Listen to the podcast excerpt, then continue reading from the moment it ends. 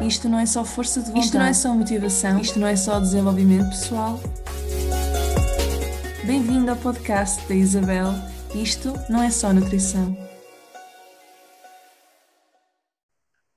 E seja bem-vindo a um novo episódio do podcast da Isabel. Isto não é só nutrição.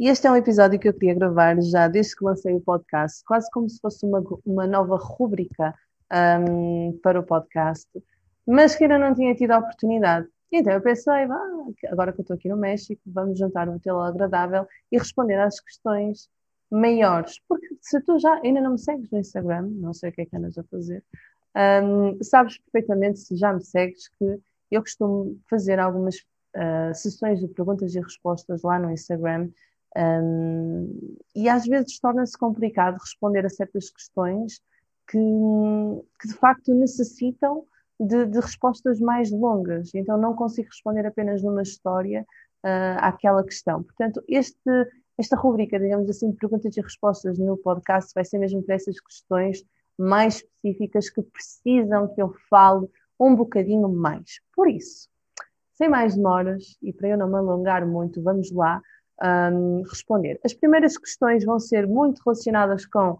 um, o México, sobre esta fase que eu estou a viver agora, mas também são só duas. E depois sim vou passar às perguntas sobre nutrição, que tem aqui perguntas muito boas, um, a ver se eu consigo esclarecer toda a gente. Por isso, a primeira questão é mesmo como é que me estou a organizar no México em termos de rotinas. Para quem não sabe, eu mudei-me recentemente para o México com um, um bilhete só de vinda, um, não com o intuito de trabalhar, estou a trabalhar, mas continuo a trabalhar em Portugal, mas o termo utilizado é mesmo o nomadismo digital, porque ainda há muita gente que me pergunta realmente, que foi a segunda pergunta que fizeram, que é, uh, foste trabalhar para o México e se tens data para voltar. Um, eu não estou a trabalhar concretamente no México, eu estou a ser nómada digital, que isto é o quê? É basicamente eu consigo trabalhar com o trabalho que eu levo neste momento, que é de nutricionista, em que eu levo as consultas uma, e o acompanhamento de uma forma mais online, eu consigo estar em qualquer parte do mundo e continuar a dar as minhas consultas, não é? Tenho só de ter, a única coisa má, digamos assim, é o fuso horário. Portanto, isto é o que eu estou a fazer. Eu não, não vim arranjar trabalho para aqui no México, não, não estou a arranjar clientes aqui no México, não é nada disso. É continuo a fazer exatamente aquilo que eu fazia em Portugal, mas noutro país. Portanto, o meu objetivo foi esse. Uh, ao longo, no Instagram, inclusive, eu tenho feito ao domingo alguns posts mais pessoais, a, a contar um bocadinho o porquê, minha, as minhas aventuras por aqui. Portanto, se tiveres curiosidade, vai lá dar uma vista de olhos.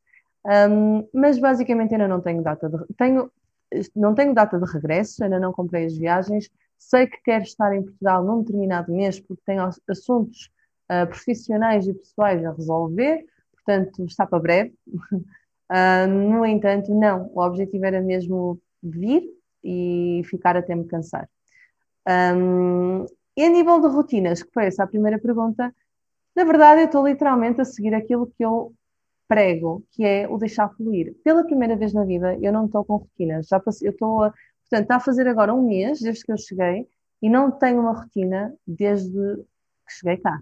O que há uns anos atrás isto provavelmente iria um, causar-me ansiedade, incomodaria-me, provavelmente, sim, 99% de certezas, e neste momento tive ali algumas semanas mais instável em que me incomodou, mas agora não, agora eu estou, já passei a fase de stress e estou mesmo a abraçar este, este tal do deixar fluir e está a ser uma coisa incrível. E realmente, pronto, é, é isso que eu estou fazendo. Eu não tenho rotinas. Uh, na verdade, mesmo quando eu estava em Portugal, e, e eu gosto de esclarecer isto, uh, eu costumo dizer que sou bem conformada. Mesmo quando estava em Portugal, eu tinha rotinas que mudavam. É bom termos rotinas, ou seja, o ser humano, ele, nós precisamos de rotinas. Nós quisermos evoluir, nós quiser, se quisermos desenvolver-nos, quer, quer seja a nível pessoal, quer seja a nível de saúde, quer seja a nível profissional, é verdade que precisamos de, ter, de criar hábitos e para criar hábitos é necessário algumas rotinas. No entanto, nós não temos que estar permanentemente sobre rotinas, não é? Um, isso já é autopressão, isso é pressão que nós colocamos em nós próprios sem necessidade nenhuma. E essa pressão vem também do perfeccionismo, que eu sei perfeitamente o que é que isso é, porque eu sou, era uma perfeccionista nata, portanto, a minha vida toda a percorrer atrás, a correr atrás de uma coisa que não existe, que é a perfeição. E mesmo os alunos da, do, da academia, da Academia Alimentação Responsável, a maior parte dos que lá estão comigo uh, são exatamente, exatamente iguais, são pessoas muito perfeccionistas, então acabam por descontrolar na alimentação, não é? Porque tentam controlar ao máximo. Um, e tudo isto para dizer que realmente sim, é, nós precisamos de rotinas, é bom, inclusive é quando os meus clientes me procuram por algum objetivo específico ou por alguma patologia, eu digo logo que eu sou a favor da alimentação intuitiva, sou a primeira pessoa a dizer a alimentação intuitiva é uma coisa maravilhosa que eu aconselho, que eu levo no meu dia a dia, mas para chegar lá nós temos de ter uma conexão corporal muito grande. E então é necessário nós criarmos no início rotinas, criarmos no início alguma, alguns hábitos para realmente termos consciência do nosso corpo e ser muito mais fácil honrar a saúde e ouvir os sinais de fome saciedade e tudo o resto que, que acarreta esse tipo de alimentação. Portanto, não sou contra rotinas, é isso que eu queria dizer. E quando eu estou em Portugal, quando eu estou mais focada no trabalho também, ou focada em algum assunto, algum lançamento, eu tenho as minhas rotinas, só que dentro das rotinas eu não tenho rotinas. Por exemplo, tenho aquela rotina de de manhã medito, não é? Medito de manhã ao acordar e eu gosto de o fazer. Sinto que o meu dia é muito mais produtivo quando eu acordo de manhã e medito. Mas, mas sempre que eu faço isso em Portugal, a minha meditação é diferente. Portanto, já é uma forma de uh, apimentar a rotina, uh, não ter a tal monotonia. Outro exemplo, eu gosto de treinar, eu gosto de fazer exercício, físico de manhã, mas, por exemplo, por volta das 11, mas todos os exercícios que eu faço são diferentes, portanto, eu já mudo aqui a minha rotina, já mudo aqui a monotonia. E estas pequenas coisas ajudam estas a, a pessoas que, se vocês são como eu, que são inconformados e que não gostam de, de monotonia, mudar a rotina dentro da rotina. Um, mas desde que eu cheguei ao México, de facto, não tenho rotinas. Há dias em que acordo mais cedo, há dias em que acordo mais tarde. No início estava com um jet lag gigante, acordava às 5 da manhã todos os dias. O que também é bom por causa do fuso horário, eu acabava por concentrar todas as, as consultas na parte da manhã um, e à tarde aproveitava, mas depois também há dias que eu gosto de ficar a dormir, enfim, eu não estou com uma rotina. E era uma coisa que eu acharia que me ia incomodar, o facto de eu não estar a meditar de manhã, porque há dias que eu de facto não consigo, porque ponho-me a querer ser aventureira e a querer revisitar coisas muito cedo, não é?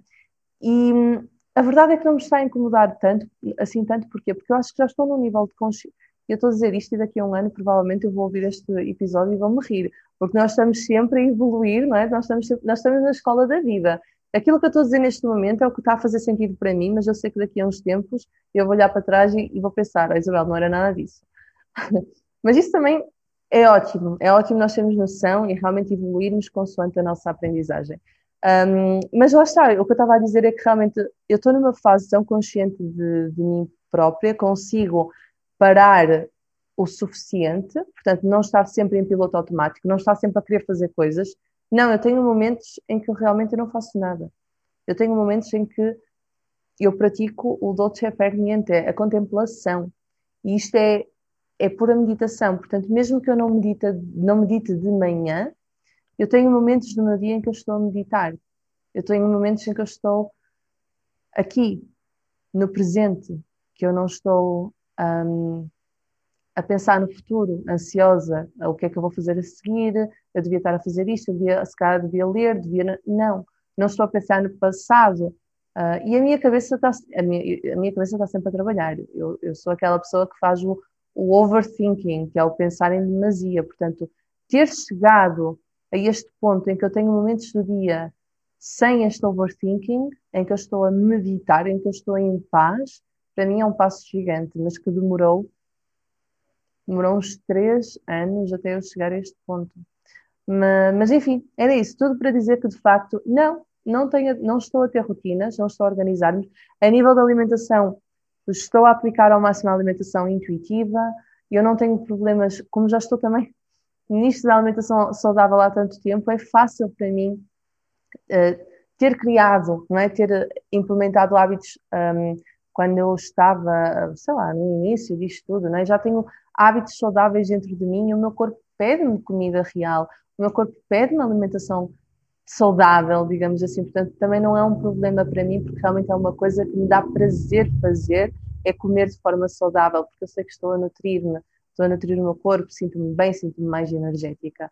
Portanto, a nível de rotinas, não há nenhuma rotina que eu tenha mantido a não ser a rotina de dormir.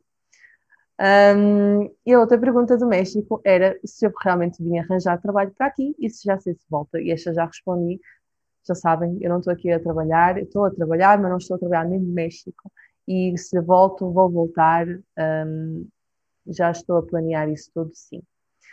Agora, relativamente às perguntas de nutrição, a primeira pergunta que me fizeram foi, como, e eu vou responder já a esta porque daqui a nada estamos no verão.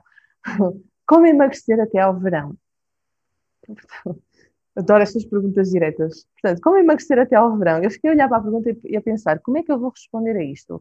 Porque, de facto, nós estamos quase, sei lá, um mês e meio de começar o verão, desde que eu estou a gravar este episódio, e hum, é possível, se houver restrição, obviamente, ou se houver aqui um déficit calórico, é possível nós conseguirmos emagrecer assim rapidamente até ao verão. Portanto, nós sabemos que para haver perda de peso é só déficit calórico, correto?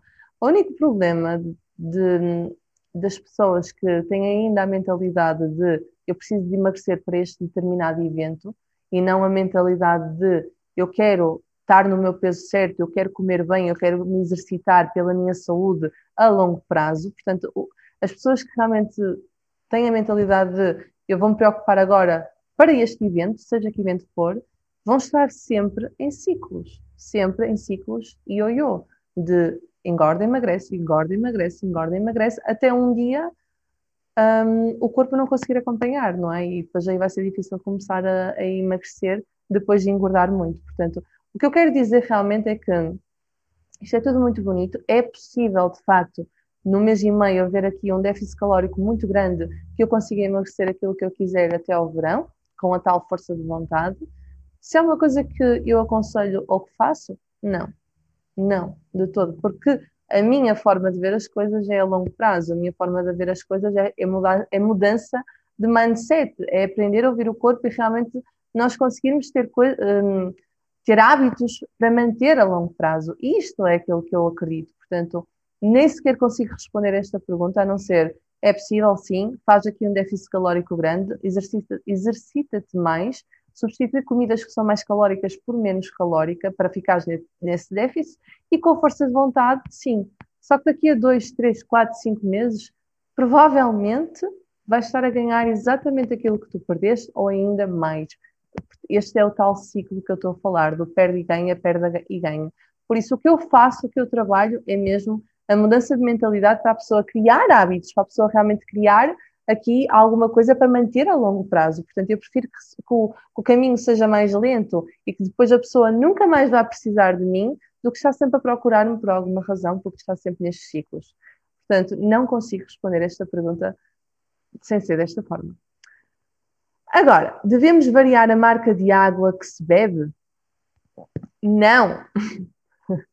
Numa perspectiva de sustentabilidade e contaminação de águas, eu não consigo, eu não vou nem consigo responder, porque de facto não é um tema que eu estou à vontade de responder. Agora, numa perspectiva de hum, pH de águas e águas engarrafadas e saúde versus saúde, não há nada que comprove que realmente a água X, Y Z vai fazer melhor ou pior à saúde. Portanto, não, não e não. Okay? Portanto, novamente, no que diz respeito à contaminação de águas, não é um tema que eu esteja à vontade para falar. Um, posso, se for uma curiosidade, posso eventualmente trazer alguém ao podcast para falarmos sobre isso, mas agora, uma perspectiva de água, água engarrafada, água potável versus saúde, não se sabe nada sobre qual o tipo de água de beber, etc. O pH não interfere em nada no nosso estômago, no intestino, nada, nada, nada. Portanto, isso é puro mito. Próxima pergunta. A proteína pode contribuir para o inchaço abdominal barra gás? Excelente questão. Adoro estas questões relacionadas com a saúde intestinal, porque é um dos temas que realmente eu mais estudo. Portanto, o que é que nós sabemos neste momento? Nós sabemos que quando existe distensão abdominal, que é o inchaço abdominal, muitas vezes é porque existe flatulência, que é o gás acumulado. E quando existe gás, o primeiro passo é ver se há obstipação, portanto, prisão de ventre. Se houver prisão de ventre, então trata-se obstipação. Se não houver, então temos que ser mais específicos e irmos mais a fundo. E no fundo, um, a flatulência é apenas uma das formas que o nosso corpo usa para libertar gás, uh, os gases intestinais. A outra forma é a eructação, portanto, arrotando. E há certos alimentos, sim, que podem aumentar a flatulência, porque têm determinados compostos que são difíceis de digerir.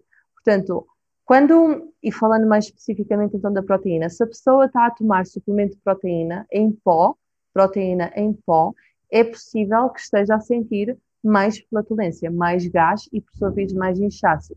Sim, não há evidência de que uma dieta rica em proteína cause aumento da flatulência. Teoricamente, pode, pode, a única coisa que pode acontecer é piorar o cheiro, mas aumentar uh, a, a, flatulência em si, não. Um, há, no entanto, algumas evidências de que os suplementos em pó aumentem a flatulência, mas esse efeito é muito provavelmente causado por componentes que não são proteicos, que é, por exemplo, a lactose, no caso de uma proteína de origem animal como a whey. Portanto, embora a proteína em si não aumente a flatulência, os suplementos de proteína podem conter outras substâncias que vão causar o tal gás. Não é? Um, por exemplo, os suplementos à base da proteína de soro do leite ou da caseína têm grandes quantidades de lactose e isto pode provocar a flatulência e o inchaço. Portanto, a, a, alta ingestão da lactose pode aumentar, ok? Em pessoas um, que normalmente consomem um, estes produtos lácteos, né? E algumas, um, há outra coisa importante que também são os, os adoçantes artificiais. Algumas proteínas em pó contêm uh, aditivos que, causam, que podem também causar flatulência a pessoas que são mais sensíveis. Não significa que seja a toda a gente, também. Tá Isto inclui os adoçantes como, por exemplo, o sorbitol, o manitol, um, eritritol, etc, etc. Os óleos, por vezes, em pessoas sensíveis, podem causar flatulência. Um, e depois também temos fontes de proteína vegetal que também podem contribuir, que é o caso das leguminosas, o feijão, o grão, um, as lentilhas, se não forem demolhadas. Portanto, por é que as leguminosas devem ser sempre uh, demolhadas, no mínimo 8 horas. Mas também, uh, mesmo as pessoas que, mesmo demolhando as leguminosas, sentem este desconforto, então é porque nós estamos perante um quadro de uma desbiose. Portanto, há aqui alguma alteração a nível intestinal que sempre tem que ser tratada. Isto é consulta de nutrição. Logo, com, uma, com um profissional, com um nutricionista, que esteja à vontade com temas de saúde intestinal para resolver, para quase fazer um, não gosto de usar esta palavra, mas quase fazer um reset aqui ao intestino, porque é possível nós, um, como é que eu ia dizer, um, não é curar, mas nós alterarmos a nossa flora intestinal de forma a, a, aos sintomas diminuírem uh, e haver, de facto, qualidade de vida. Okay? Portanto, há aqui muitos pontos a ter em conta. E como é que nós podemos resolver assim rapidamente, se for assim algo, uma flatulência, um inchaço geral? Podemos mudar o suplemento que a pessoa toma, se a pessoa toma um suplemento de proteína em pó, mudamos. Podemos adicionar algum tipo de, algumas ervas, digamos, à nossa alimentação, por exemplo, algumas que ajudam, que há alguma evidência que ajudam a diminuir os sintomas de excesso de gás e de inchaço, que é, por exemplo, o gengibre e hortelã-pimenta, e assegurando que existe uma alimentação equilibrada em todos, todos, todos os componentes, todos os macronutrientes, hidrato de carbono, proteína e gordura, não apenas proteína. Portanto, deve existir, o nosso dia a dia, deve existir um equilíbrio entre as fontes de origem vegetal, as fontes de origem animal e, de facto, todo o balanço de, micronutri... de, de macronutrientes, neste caso. Ok? Próxima pergunta. Suplementos, portanto, tenho mais duas perguntas. Suplementos que ajudem a perder peso. Isto é mais uma daquelas perguntas que eu não gosto de responder. Um, se a pergunta é existe, existe. Se funcionam, podem funcionar, nomeadamente como um, ajudam a ir ao quarto de banho para remover retenção de líquidos, ajudam também a. funcionam como laxantes, portanto, é aquela perda de peso em que mete o intestino a funcionar demasiado depressa, não é? Que não é bom, não é? Não é bom quando nós estamos a irritar o nosso intestino. Pensem, pensem no nosso intestino como algo que nós queremos apaziguar. Já há tanto stress hoje em dia, não é? somos constantemente bombardeados com ansiedade, com situações estressantes, que aquilo que nós queremos fazer, quando nós conseguimos fazer, quando temos poder para, é apaziguar ao máximo, dar miminhos ao nosso intestino. Portanto, tudo que seja, tudo que seja a estimular demasiado, nós queremos tentar evitar. E neste caso, estes são estimulantes, não é? Estes suplementos de perda de peso. Então, claro que não vou aconselhar nunca suplementos de perda de peso. Gente, mudem a mentalidade. Portanto, vocês vão continuar sempre nestas crises de yo-yo, vocês vão continuar infelizes, continuam à procura de respostas milagrosas, de respostas de coisas rápidas. Portanto, nunca vai funcionar se eu, eu falo por experiência própria, ok? Portanto, nos meus tempos de adolescência, antes de entrar para a nutrição, eu também experimentei tudo e mais alguma coisa, tudo que era milagroso, tudo que era num mês eu consigo, vamos experimentar vamos gastar dinheiro nisso. Eu, será que eu me importei na altura em aprender? Não! Eu queria o, o milagre, porque era o que aquilo era, era o que eu sabia na altura. Mas agora eu estou. Agora há informação. A verdade é essa, é que há informação para o bem e para o mal. Portanto, usem a informação para o bem. Usem a informação para realmente vocês terem ferramentas para conseguirem mudar a mentalidade e de serem pessoas mais completas, sentarem sempre à procura de, do milagre, de sentarem sempre à procura das soluções mais rápidas. Porque se vai resolver de um lado, vai piorar do outro. E se, vai, se a nível estético eu posso estar a ver resultados, a nível de saúde eu posso estar a fazer mais geneira gigante. E desde que eu comecei a ser. Um, a, a ter o meu nicho muito específico na saúde gastrointestinal, o que eu mais vejo são pessoas que me procuram por síndrome de intestino irritável, ou por gastrites, ou por desvioses, enfim, derivadas de anos e anos a fazer dietas restritivas e à procura destes suplementos e afins que só faz, o que fazem é irritar a flora intestinal. Portanto, eu estou. Eu sinto que estou a dar um sermão. Mas eu não estou a dar um sermão, eu estou, eu estou a tentar que as pessoas vejam, porque realmente é cansativo quando parece que que ainda bem que há cada vez mais profissionais a mostrar que, por favor, mudem a mentalidade, por favor, aprendem a, aprender a comer e não apenas, apenas a querer resultados num mês. Um, e mesmo assim as pessoas não querem ouvir. E, e, e, isto fico frustrada, não é? Fico frustrada com estas situações porque, porque eu sei o qual, sei por experiência própria, pela experiência dos meus clientes, o quão mal faz a nível mental e a nível de saúde. Portanto, se realmente querem estar em paz, e é uma coisa que eu estou sempre a dizer aos meus clientes, é, é o tal de deixar fluir que eu falei no início do, do, episódio. Quando nós aprendemos a deixar fluir e quando nós não estamos tão focados na parte estética, aí é que vêm os resultados estéticos. É quase mesmo, parece magia, mas quando eu deixo de ficar tão preocupado com a parte estética, cumpro as recomendações, cumpro os objetivos feitos em consulta, estou a fazer a minha vida numa tranquilidade, caramba, aí é que os resultados aparecem. É uma, mas é uma coisa fantástica que eu, tenho vi, vi, uh, que eu tenho vindo a ver com todos os meus clientes que conseguem fazer isso. Obviamente que não é no primeiro mês, às vezes é no segundo, mas depois quando eles dizem mesmo, olha Isabel, foi quando estava menos obcecada com o meu peso que eu realmente tive mais resultados. Vocês aí percebem a importância de deixar fluir para a tranquilidade. A tranquilidade vai reduzir o cortisol, vai reduzir a hormona do stress, e nós vemos logo uma diferença gigante no nosso corpo. Certo? E a última pergunta é: tenho acordado. Ah, esta é sobre a alimentação intuitiva, que é: tenho acordado sem fome até começar a ser produtiva. Às vezes passam 5 horas e continuo sem fome. Depois começo a comer devagar quando sinto vontade ou vou trabalhar barra fazer exercício. Como não tenho compulsão a seguir, é só o meu corpo a pedir pausa? É alimentação intuitiva? Excelente questão. Então, isto é uma questão típica da academia, é uma questão que eu iria fazer, alguém iria fazer de certeza se estivéssemos numa edição da academia. Um, sim, tecnicamente é uma alimentação intuitiva. A única coisa que as pessoas não entendem é que hoje em dia está na moda falar de, alimentação intuitiva, está na moda, vamos, let's face it, a verdade é essa. Mas a alimentação intuitiva vai muito, muito além do apenas um, ouvir os sinais de fome e saciedade, vai muito além disso. E uma das coisas que, que a alimentação intuitiva prega é são 10 princípios, não é? 10 princípios são bastantes. Um deles é honrar a saúde, não é? Portanto, quando nós aprendemos a honrar a saúde, a coisa torna-se muito mais expressa. Por isso é que eu falo outra vez do, do, facto de haver rotinas. Se é uma pessoa que está completamente desconectada dos sinais de fome e saciedade, se é uma pessoa que está cheia de regras alimentares na cabeça, mesmo inconscientemente, ela precisa ter aqui um período de tempo de novos hábitos, de novas rotinas, e de, para depois estar consciente do próprio corpo e saber o que mudar e saber o que fazer. E neste caso não é apenas ouvir os sinais de fome e saciedade, porque de que me vale eu perceber quando é que eu tenho fome ou quando eu estou saciada e não comer. Quando eu sei que o meu corpo precisa de comida para realmente honrar a tal fome, a, desculpem, a tal saúde.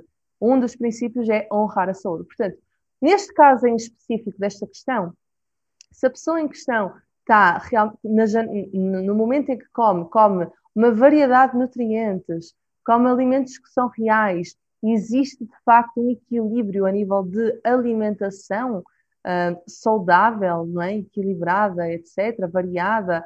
Então, à partida, nós estamos a ir buscar o combustível que o nosso corpo precisa e estamos de facto a honrar a saúde. Portanto, está tudo bem. Agora, se eu estou constantemente a não comer por falta de apetite e, e realmente como mesmo como, como um passarinho, um, e parece que estou sempre cansada, parece que não tenho vontade de fazer nada, etc. Gente, Aqui nós não estamos a honrar a nossa saúde e aqui temos que nos obrigar a comer, está bem? Portanto, há aqui que diferenciar, há aqui que saber equilibrar os pratos da balança.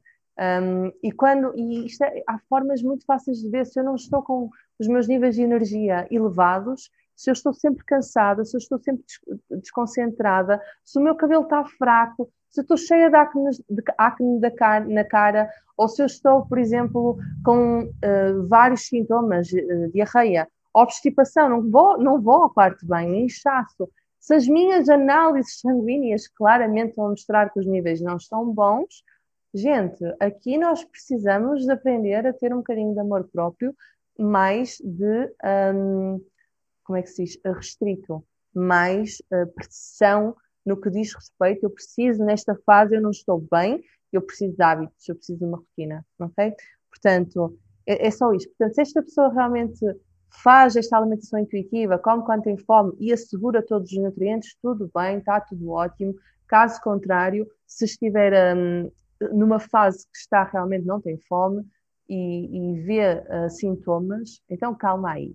Calma aí, porque a alimentação intuitiva não é só ouvir os sinais de fome e saciedade, é, vai muito para além disso e um dos princípios principais é honrar a saúde. Gente, eu tenho um curso, para quem não quer entrar na academia porque acha que não é para si, eu tenho um curso na escola Ouve o Teu Corpo, uh, que é os princípios da alimentação intuitiva. Portanto, para quem quer, é um curso que se faz. São vários vídeos, podem ouvir como podcast, faz rapidamente, tem acesso para sempre e é realmente para quem quer começar a ouvir o corpo, a ouvir o que é, que é isso da alimentação intuitiva e ter mais liberdade alimentar. Portanto, esse curso foi pensado para este tipo de pessoas. Portanto, vão lá ver. Está no link, no meu eu vou deixar o link na, no episódio, nas notas do episódio mas é a escola online, ouve o teu corpo. Uh, no Instagram, ouve o teu corpo, tem lá o link.